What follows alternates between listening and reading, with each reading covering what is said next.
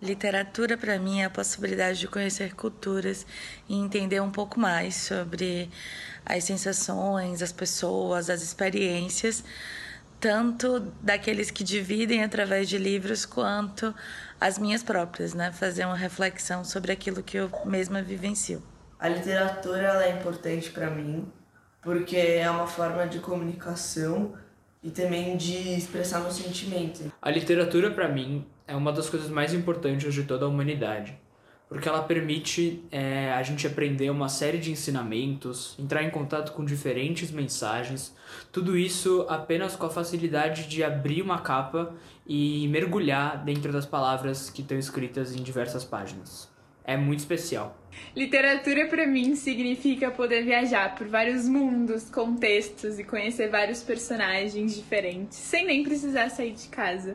A literatura para mim é o ato de se contar a história e fugir da realidade de maneira que você consegue visitar diferentes culturas e passados reais e fictícios sem sair de sua casa, contribuindo desde para o entretenimento até ensinando lições de vida, desenvolvendo a criatividade e incentivando o pessoal a ver o mundo de uma outra forma. A gente aprende com a literatura, a gente pode aprender história, a gente pode aprender geografia, biologia, ciências, tudo isso a gente pode aprender. A gente pode entrar em contato com culturas de diferentes povos com a literatura ela é entretenimento, né? A gente pode se divertir com a literatura. É, a gente pode voltar a ser criança com a literatura, soltar nossa imaginação. Então, por isso, para mim, literatura é muito importante, literatura é tudo. Para mim, literatura é a possibilidade de poder explorar o mundo que você quiser sem nenhum limite imposto sobre você. Ao ler um livro, o leitor tem liberdade para navegar por diversos ambientes em diversos tempos. Seja pelos sons das palavras, como acontece com um bebê, por exemplo, que ainda não compreende uma história, mas viaja nas diversas entonações da sua mãe, ou mesmo naquela trilogia de 500 páginas por livro que você fica ansioso para completar o mais rápido possível. De que está ligada à nossa escolha, seja por autor, assunto, idioma. O que você quer ler? o que você quer conhecer. Essa liberdade, a própria palavra leitura carrega, pois vem do grego lectura, que significa escolha. Para os brasileiros, essa escolha acontece com pouca frequência, cerca de quatro vezes ao ano. Bem diferente de países como a França, em que cada cidadão faz ao menos 21 escolhas por ano. Mas o que escolher em um universo com tantas possibilidades? Quais trilhas ter para saber um pouco das melhores opções da literatura? O Rotas Literárias vai apresentar caminhos para você descobrir histórias que estão por entre as linhas dos grandes clássicos da literatura e te ajudar nas suas próximas escolhas de leitura. Eu sou Igor Alves e seja muito bem-vindo nesta viagem por um mar de livros.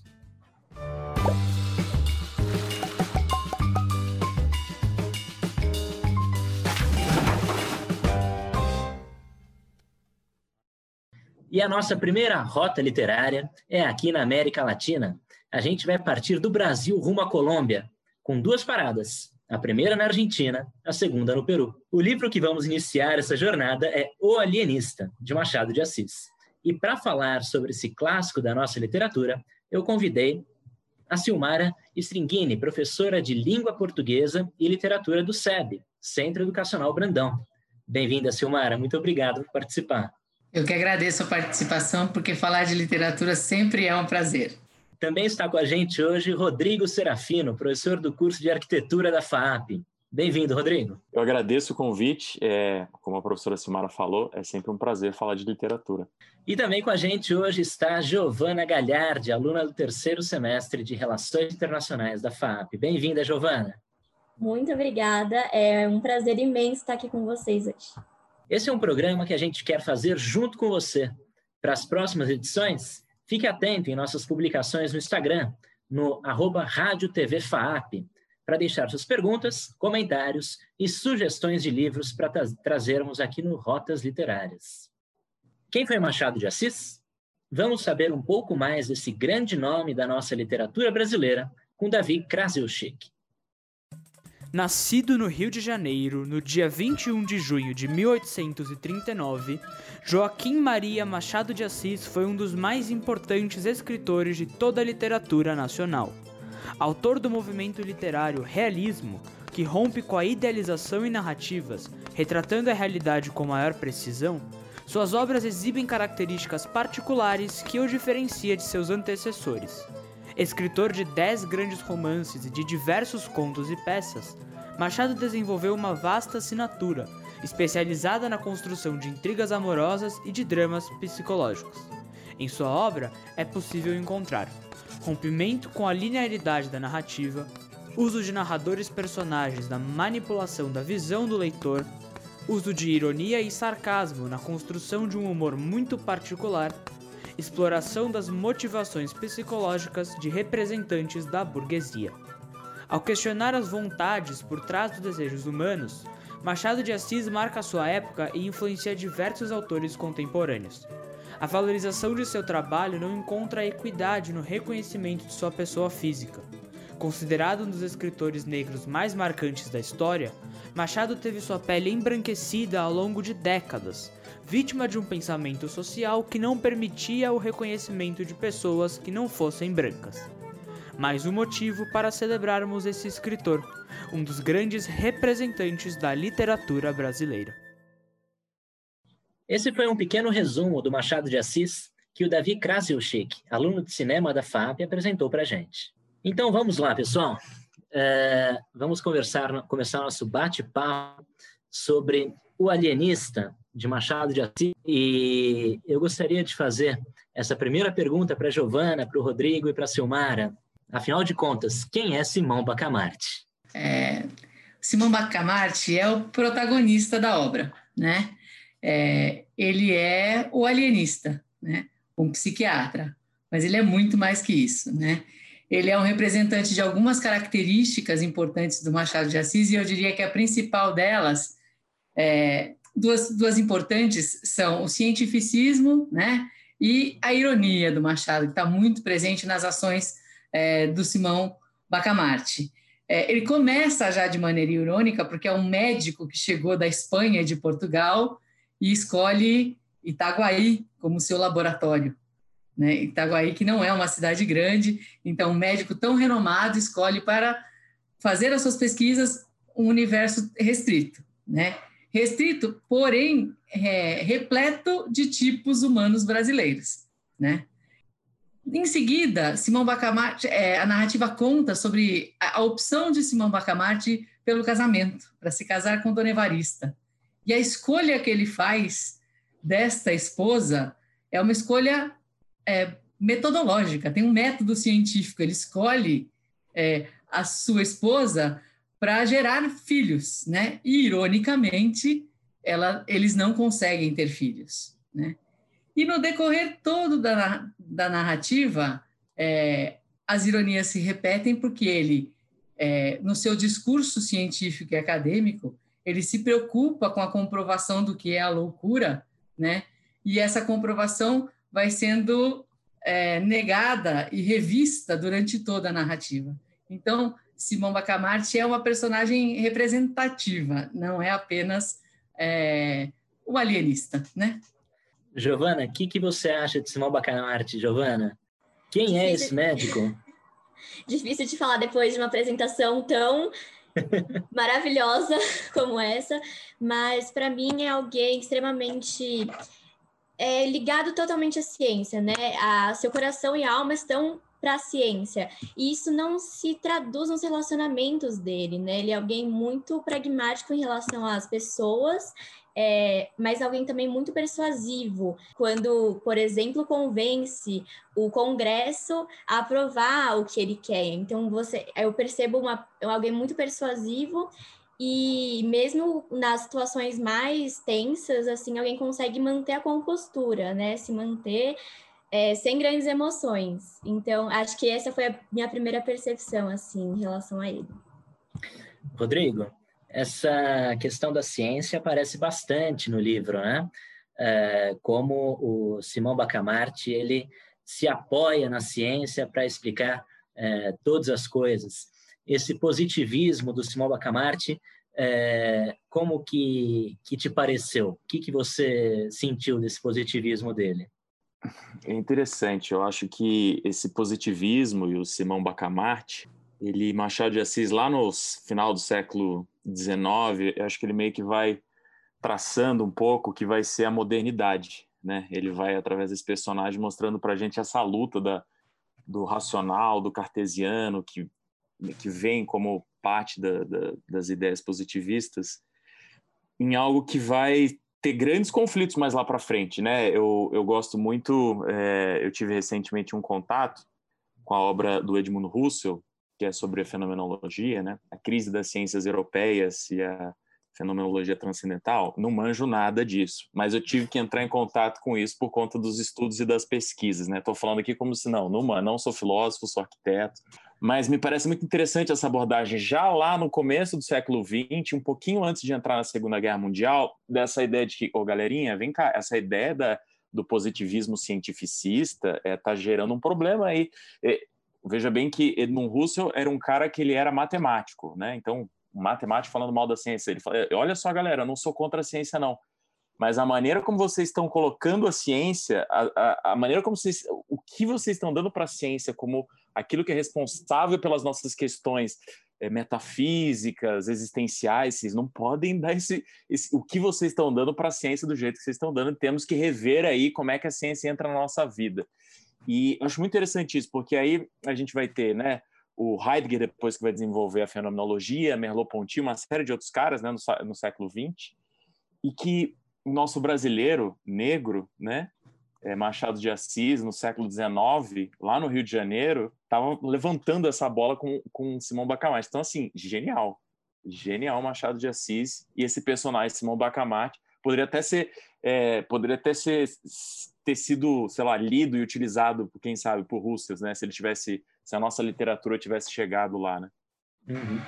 E Simão Bacamarte, né, como um, um médico psiquiatra formado em Portugal, que retorna para o Brasil para fazer de Itaguaí, né, o seu local de primeiro de pesquisa, depois de transformação, né? Itaguaí vira o local em que ele vai erguer um sanatório conhecido lá como a Casa Verde, Uh, e nesse sanatório ele começa a fazer uma série de pesquisas né, psiquiátricas. Ele elegeu a psiquiatria como a sua ciência médica.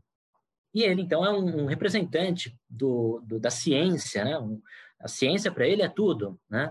Uh, senhora, uh, não é a primeira vez que Machado de Assis vai fazer uma crítica à ciência é, usando aí o, o Simão Bacamarte, né?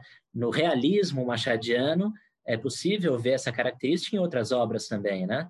Sim, você encontra esse trabalho, principalmente em relação à loucura, você pode passar aí por Quincas Borba, né?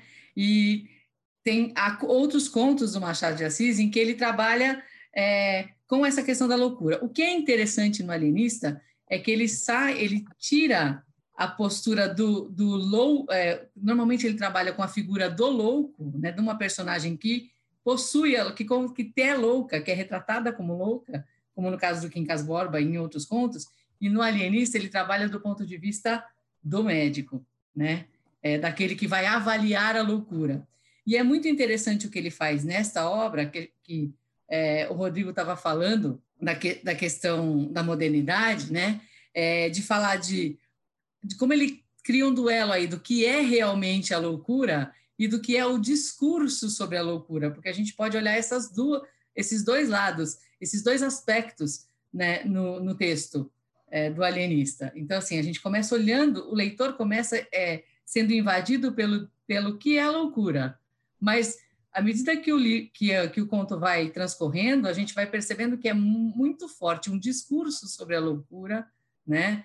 É, e a loucura, do ponto de vista científico, ela fica secundarizada, né? E vocês acreditam, é, Giovana, Rodrigo, vocês acreditam que é, é possível a gente identificar um momento em que o alienista vira alienado? É, Rodrigo, para você, Simão Bacamarte é um alienista ou é um alienado? Eu acho que temos um espectro aí, né? Onde você está nesse espectro, né? De que, de que ponta do espectro você está, né? É, que momento que o, o Simão Bacamarte passou de um lado do espectro que já não já deveria ser afastado, né, da, da, do convívio social, né? E é a mesma pergunta que a gente se faz, todos nós, né? Em que momento que nós estamos passando esse espectro, espectro né? É, quando a gente é engraçado quando a gente é, escuta falas, né? Palestras, conversas, o que quer que seja sobre alguns distúrbios, né? Psíquicos, mentais ou comportamentais, né? Você fica, nossa, tenho tantos desses aí, né? Nossa, me encaixo em vários aí, né? O que que, como é que é isso, né?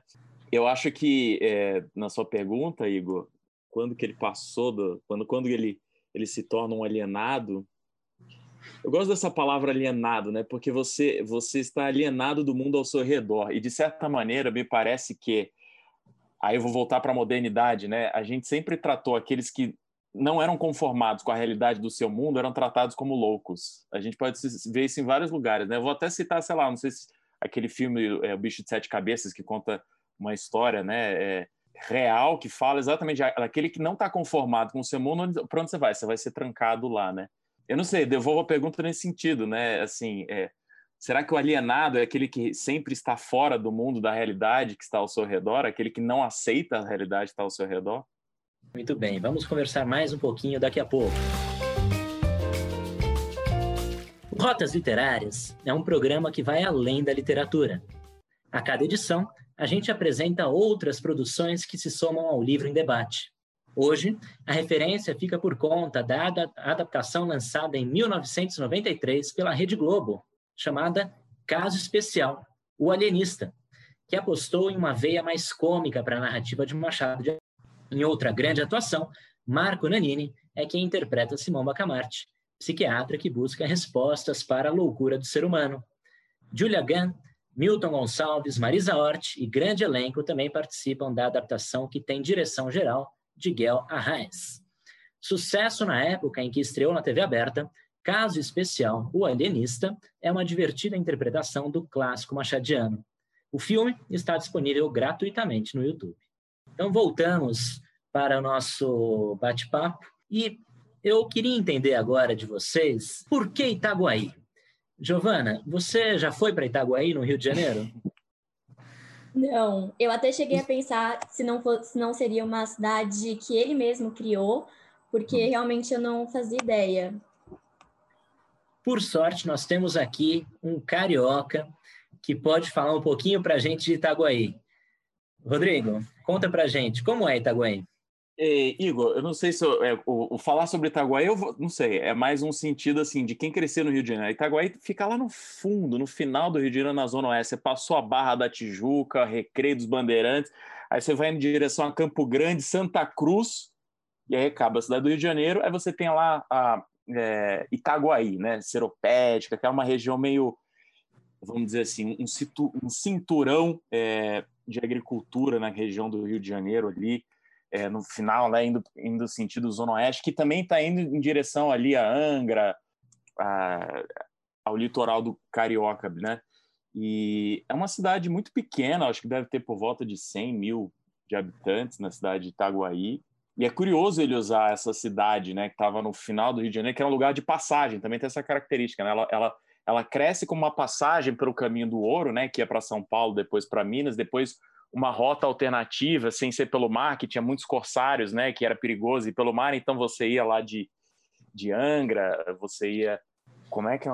Qual outra cidade ali, meu Deus do céu? Paraty? É, Paraty? Paraty, me fugiu da cabeça Paraty. É, você vinha ali de Paraty e Angra, você, você via por terra, você passava ali por Itaguaí, né? Então, ela tem esse, essa, essa característica de ser um, um local que vai crescendo como passagem, mas, assim, não tem expressividade, assim, perdão quem é de Itaguaí, mas não, não é uma cidade que tem uma grande expressão, né? Ela está na, nas bordas do Rio de Janeiro, né? Então, assim, é muito curioso ele, ele trazer a história, né? O Machado de Assis para Itaguaí. Silmara, é, a gente pode, então, considerar, a partir disso que o Rodrigo falou, que é, Itaguaí é um exemplo típico é, da ironia machadiana em relação a construir um sanatório? É, eu acho lugar? que sim. É, eu falei um pouquinho disso lá no começo, quando ele diz, é, acho que a, a, segunda, o segundo parágrafo do texto diz, é, quando ele fala para o rei por que, que ele quer ir para Itaguaí, ele diz Itaguaí é o meu universo, né? É, isso tem a ver também com o olhar grandioso que o Simão Bacamarte tem sobre o seu, sobre o seu fazer, né? Então, ele tem tanta certeza de que ele vai para um lugar e vai ter uma comprovação das suas teorias, ele vai poder se dedicar e comprovar aquilo que ele acredita, que, ironicamente, ele escolhe um lugar para ser o seu universo, um lugar é, pequeno, como disse o Rodrigo, né? É, mas também, por outro lado, é pequeno por ter as personagens muito marcadas de uma cidade do interior, né? Ele consegue trabalhar com personagens muito é, marcadas, ele consegue retratar aquilo que ele deseja, né? Giovana, é, uma dessas personagens que é bastante marcante na história é o barbeiro, que lidera a revolta dos canjicas. O que, que você pode falar para a gente sobre ele? Bom, é, novamente marca muito a ironia, né? Por ele ser alguém que levantou todo o movimento, chamou todo mundo a participar, e quando ele consegue chegar ao poder, não nada muda. Então, é, para mim foi algo que é, é, uma ironia do Machado que pode ser vista até nos dias de, principalmente nos dias de hoje, né? Quando a gente acredita que numa mudança, que algo nós vamos mudar e no final tudo é, ficou, fica o mesmo, né? Nada muda. Então eu vi nele um, uma personalidade que parecia assim querer uma mudança, mas no final manteve tudo igual. Nesse momento em que o, o barbeiro Porfírio lidera a revolta, inclusive é, toma o poder, né? algumas mudanças parece que vão começar a, a acontecer na Casa Verde. Né? E, no entanto, o que a gente nota é que a Casa Verde passa a ser uma nova aliada do governo. Né? Então, eu gostaria de saber agora, é, Rodrigo, como você interpreta essa mudança de comportamento do barbeiro que, num primeiro momento, quer tirar o Simão Bacamarte da Casa Verde, quer prender o Simão Bacamarte, e no momento em que ele sobe ao poder, ele diz: olha, é, na verdade, nós precisamos da ciência ao nosso lado, nós aqui do governo não sabemos resolver esse problema, então pode permanecer aí, né? Mas tem alguns, alguns critérios para que você permaneça. Como que você faz essa leitura dessa relação dos dois? Eu não sei, eu fico pensando muito na, em como o, o Machado de Assis ele constrói as coisas de uma maneira que eu acho muito bonita, né? Bonita no sentido que eu gosto da literatura, a capacidade que o autor, caras como ele, tem de fazer você se sentir mais humano, de conseguir te mostrar aquela coisa que é assim, nossa, é, é assim que eu me sinto. Nossa, olha como ele consegue perscrutar lá dentro do meu ser e falar, putz, né? Eu acho muito bonito isso, quando ele quando ele constrói a história desse barbeiro, né? Quando ele tá ali, quando ele vê a multidão, de repente, naquele pelo menos Machado de Assis coloca assim, quando você está naquele momento que você fala, cara, surgiu a vontade de ser o, o grande líder naquele momento da revolução ali, quando tá, todo mundo, ele percebe que ele pode ser, que ele tinha sido, que ele estava recalcado, e aí ele vai... É, eu acho muito bonita essa, essa, essa coisa do, do, do ser humano e as suas ações, aquelas coisas que acontecem na hora, às vezes não são premeditadas, ou, ou vêm de coisas que você já está ruminando há muito tempo, quando de repente elas vêm e surgem e tal ele traz, acho que, uma humanidade para as nossas ações, que eu acho muito bonito isso, essa questão da, das decisões e ações como humanidade, é, né, como a gente, de fato, acaba tomando as nossas decisões, né?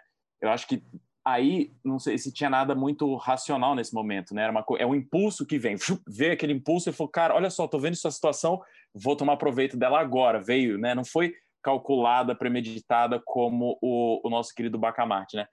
Mas depois ele chega naquela posição e aí ele começa ele chega por um impulso, um impulso humano, um impulso sem reflexão, sensível, vou colocar dessa maneira, emocional, impulsivo, apaixonado, e aí ele chega ao poder, aí chega no poder, quem que ele assume? Ele, ele tira essa roupa e veste outra roupa, né? A roupa do, do político, negociador, que faz concessões para obter concessões, pra, pra, faz alianças e, e aí, não sei, de certa maneira, parece que ele vestiu a figura do Bacamarte aí, né? Ele passou a ser um outro Bacamarte político, gerindo é, pensando muito bem o que, que ele faz, cada ação, cada ato, né?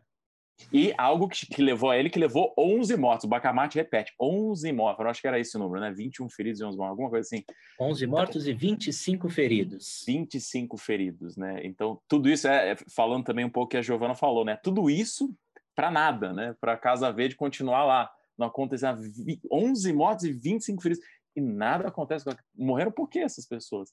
É um retrato um pouco. Eu fico pensando na gente é, é, lá em, em, 2013, né? Que vai mudar, vai mudar, vai mudar. Queremos foram para as ruas, vai ser diferente e tal. E aí a gente volta nas eleições aqui em São Paulo para o mesmo presidente, para o mesmo é, governo do estado. Assim, a coisa continua igual, né? Então você está sugerindo que o século XIX e o século XXI são muito parecidos nesse Com aspecto? Certeza. É mesmo? Com certeza. Silmara, tem uma, uma, em uma passagem do livro em que Machado de Assis fala sobre a, a queda da Bastilha, né? E é, surge o termo a Bastilha da Razão Humana, uma referência à Casa Verde, né? A Bastilha da Razão Humana. Como que a gente pode pensar é, esse termo criado por Machado?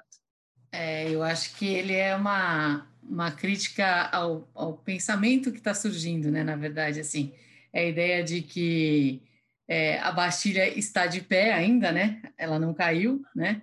Então, é, ela está mantendo ah, todo aquele status é, que, que é o status quo ali, que é de, de relações é, falsas, de, de, de jogo político, de situações que estão, estão aparecendo naquele momento e que, na, e, e que apesar de, da mudança do julgamento científico do Simão Bacamarte, no jogo político as coisas acabam não, não mudando, né? Gente, vamos para mais uma, uma parada aqui. A outra relação que a gente faz aqui no programa com a obra O Alienista, de Machado de Assis, é a música Maluco Beleza, de Raul Seixas. Essa música, eu acho que tem tudo a ver com a obra do Machado de Assis, O Alienista, e dá para a gente criar várias correlações com ela, né? Então, é, esse nosso terceiro bloco a gente vai usar para conversar um pouquinho sobre a relação de loucura e sanidade. Giovana, essa música do Raul Seixas se aproxima bastante com a obra de Machado, porque, como Simão Bacamarte, né, é, buscava o limiar da razão com a loucura, né? aquele momento em que a, a razão deixa de existir e passa-se então a, a, adentrar no universo da loucura, assim também é cantado pelo Raul Seixas, né? É, quando ele diz controlando a minha maluquez misturada com a minha lucidez. Né?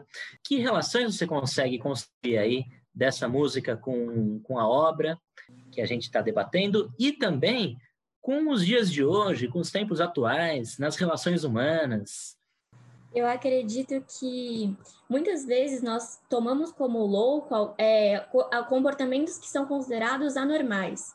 E afinal, eu acho que a gente pode se questionar o que é normal, né? O, o normal é normalmente uma construção social. Então, é, para o Simão Bacamarte, bastava às vezes algum comportamento que para ele era visto como estranho e pronto, a pessoa já poderia é, ser considerada louca. Então, eu acredito que essa relação, né, eu, na sociedade de hoje, se alguns comportamentos são tidos como louco, então, para o Raul, vou ficar com certeza maluco, beleza, porque é, se isso é loucura, então vamos ser, né, loucos dessa forma.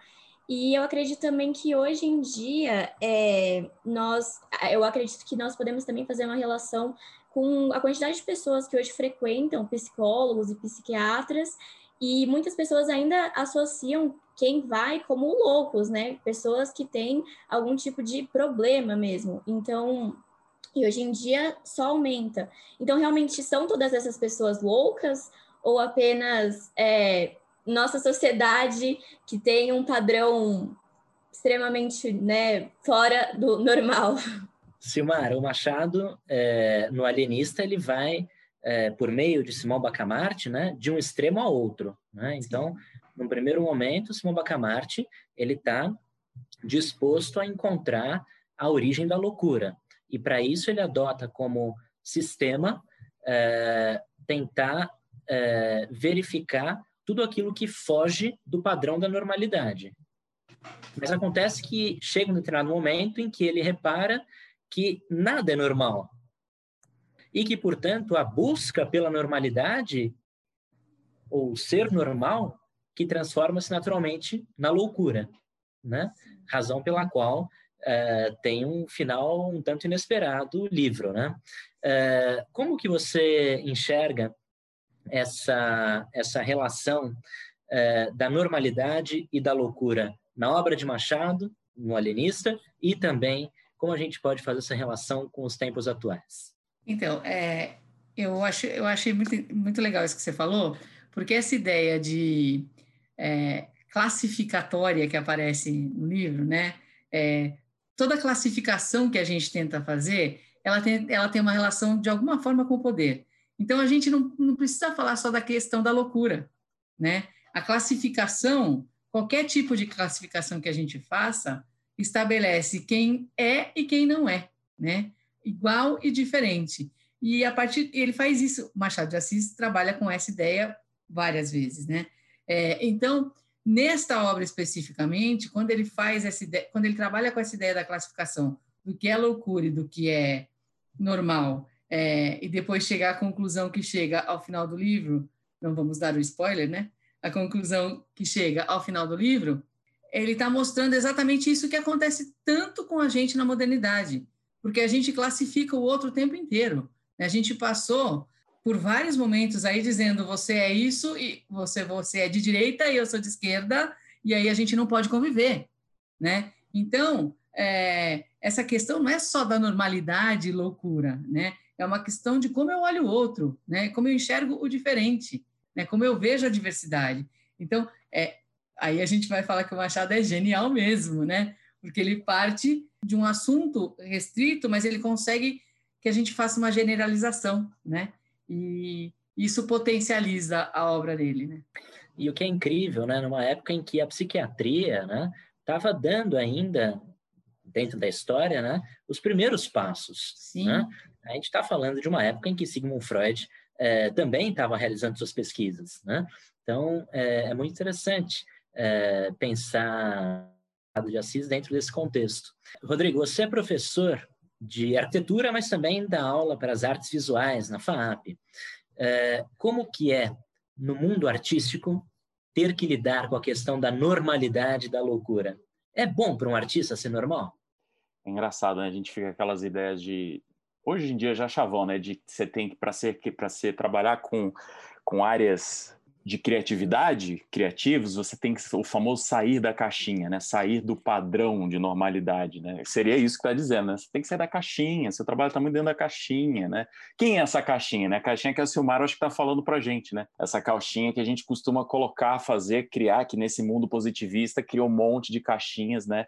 E que agora supostamente a gente acha, a gente tenta sair dessas caixinhas, né? Quem define quais são as caixinhas, o que, que, são essas caixinhas, né? E outra questão em relação a isso, Igor, eu também fico pensando, é, eu vou voltar ao que eu já falei, né? O quanto eu me conformo, que a Juliana também falou, a Giovana também falou, desculpa, o quanto a gente se conforma ou não com o mundo que está ao nosso redor. Nesse sentido, se a gente for pensar como arquiteto ou como artista, no sentido de que o trabalho que é produzido talvez seja uma insatisfação com o mundo que você vive.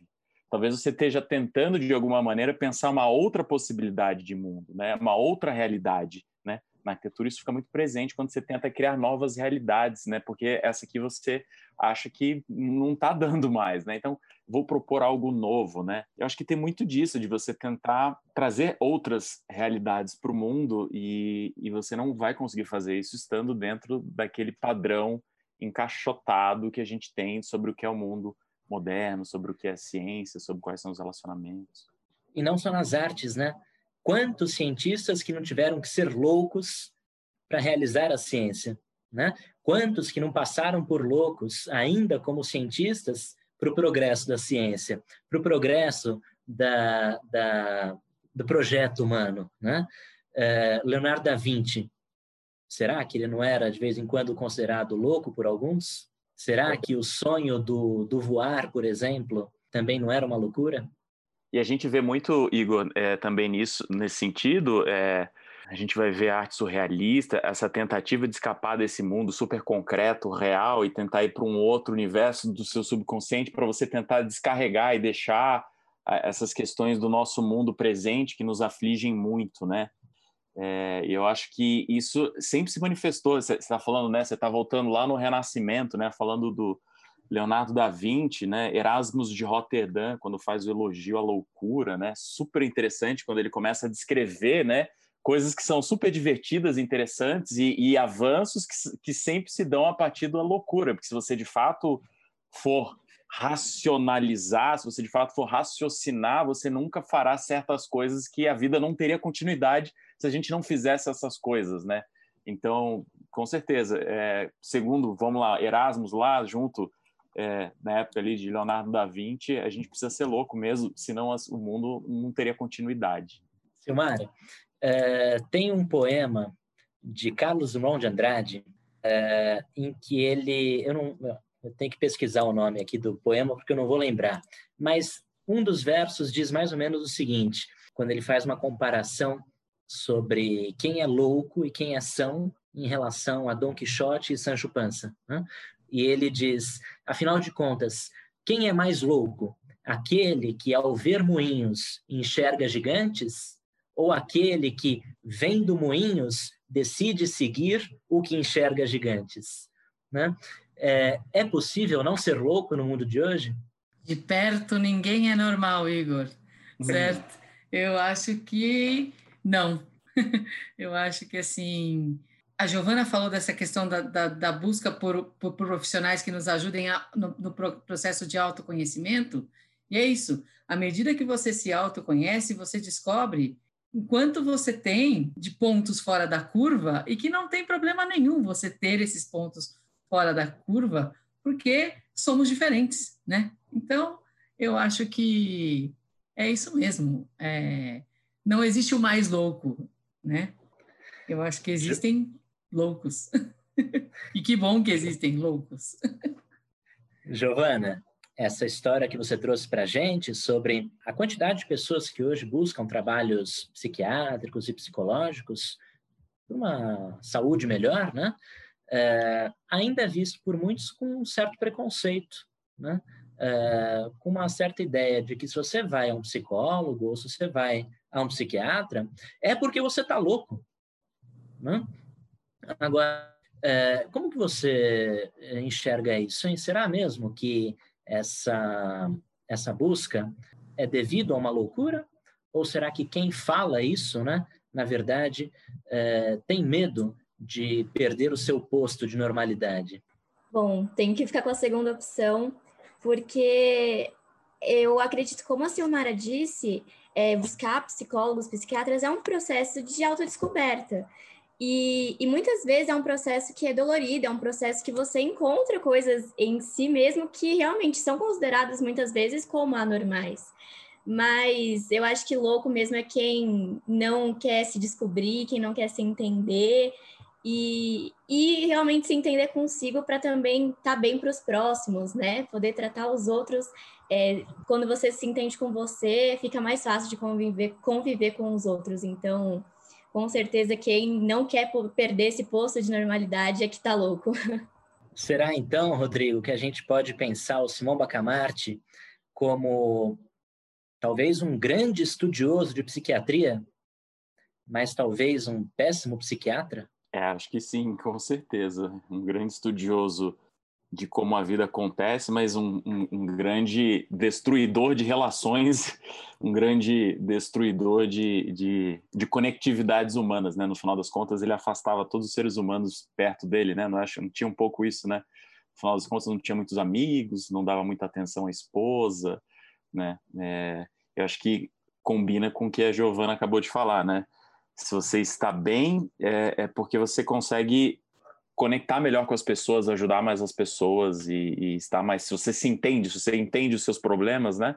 Você consegue melhor compreender os outros e talvez melhor ajudar e ter mais paciência e, e melhorar as relações humanas, né? Que no final das contas é um pouco talvez seja através das relações humanas um pouco que a gente vê os nossos descompassos, né, de talvez da loucura ou não na loucura, né, em como a nossa vida vai se desenvolvendo no nossa relação interpessoal, né, das nossas emoções expressas com o outro, né, então como é que essas coisas acontecem? Com certeza ele era um péssimo psiquiatra, né. Quanto mais eu me conheço, mais eu me curo. Quanto mais eu me curo, melhor eu estou para ajudar os outros a se conhecerem e também a se curarem. Afinal de contas, de médico e de louco, todo mundo tem um pouco. Silmara, é, você acredita que você é louca? É, eu acredito. Em alguns momentos eu me acho bem louca mesmo. Porque, às vezes, a loucura se manifesta só no seu pensamento. Você pensa coisas que você acha que você jamais iria pensar, né? É, então, eu acho que assim, a gente tenta controlar a nossa maluquez o tempo todo. Nós somos loucos que se, contro que se controlam, né? Certo? Então, é, buscamos o, o autocontrole, mas existe uma coisa que é o pensamento que não deixa isso. Legal. Gente, é, a gente já falou bastante de referências aqui, mas antes de encerrarmos, eu gostaria que cada um aqui deixasse uma dica de filme, poema, música, ou o que quiser que esteja em conexão com o alienista. É, Silmara, alguma sugestão? Ah, eu vou continuar é, com o Machado. É, tem um conto dele que se chama O Anjo Rafael, e é muito interessante porque trabalha essa questão da loucura também, né? E eu acho que aí, assim, a gente consegue fazer relações de aproximação e de distanciamento, né? É, com o estilo do autor. Eu acho que fica essa dica aí. Legal. Rodrigo, alguma sugestão? Bem, eu como sou né, do, da, da área da cultura, né, eu, não, eu, eu, vou, vou aqui me esbaldar e vou dar um monte, Igor, eu não vou me conter. O problema é seu de ter perguntado. É, eu, eu, assim, eu deixo esse, esse, esse quadrinho dos anos 80, que é, é o, o Asilo Arcan, que eu acho que é muito bom, do Batman, The Dark Knight Rises, que eu acho que é um dos melhores filmes de quadrinhos, né? Que aí você vê a loucura do Joker queimando montanhas de dinheiro. Será que ele é louco por queimar montanhas de dinheiro? Onde está o valor, né? É isso que a gente está mencionando, né? O que, o que é o normal, maluco beleza, né? É, eu acho que esse é um filme muito bom. Acho que o último filme também do Coringa é muito bom porque ele trata essa, essa relação. O elogio é o elogio assim que é o título, o Igor. Elogio, elogio loucura. loucura. Gerasmo Rotterdam. Eu acho esse livro muito bacana. É muito bacana você pensar que ele foi escrito no século XVI, se eu não me engano, né? E você, e você vê todo esse ensaio sobre o que é o mundo e, e a lucidez. E Giovana, você, alguma dica? É, tem que falar sobre um dos meus filmes preferidos, que é Clube da Luta, do David Fincher, que para mim também trata bastante sobre essa questão da loucura e é maravilhoso. Legal, muito bacana. É, pessoal, quero agradecer muito a participação de vocês. Silmara, muito obrigado. É, foi muito legal é, conversar com você sobre o Machado de Assis. Igualmente, foi muito legal mesmo. É, eu adorei estar aqui com vocês. Foi um prazer, Rodrigo, um prazer, Giovana. É, se no início eu disse que discutir literatura é um prazer, é, foi um prazer mesmo estar aqui, viu? Obrigada. Legal. Rodrigo, é sempre bom conversar com você. Você sempre traz muitas referências. Muito obrigado pela participação e por todas as dicas que você deu. Eu que agradeço e um abraço para todos. Foi um prazer aí, Silmara, Giovana, conhecer vocês e mais uma vez foi muito legal conversar com vocês todos. Giovana, muito obrigado. Foi ótima a sua participação e muito bom conversar com uma aluna de RI é, da FAP que tem tanto para falar para a gente. Eu que agradeço. Para mim é um privilégio poder conversar com pessoas tão inteligentes e que entendem tanto sobre, sobre essa área. Então, para mim foi maravilhoso. Estamos encerrando a primeira edição do Rotas Literárias aqui na Rádio TV FAP. A nossa próxima parada será na Argentina. Fique atento em nossas publicações no Instagram, no arroba Rádio TV FAP, para deixar suas perguntas, comentários e sugestões de livros para trazermos aqui. Rotas Literárias tem apresentação de Igor Alves, produção Davi Krasilchik e Bruna Florindo, edição Guilherme Juste e Bruna Florindo, supervisão Alziro Tonin. Eu me despeço por aqui. Este é o Rotas Literárias, um livro, muitas viagens.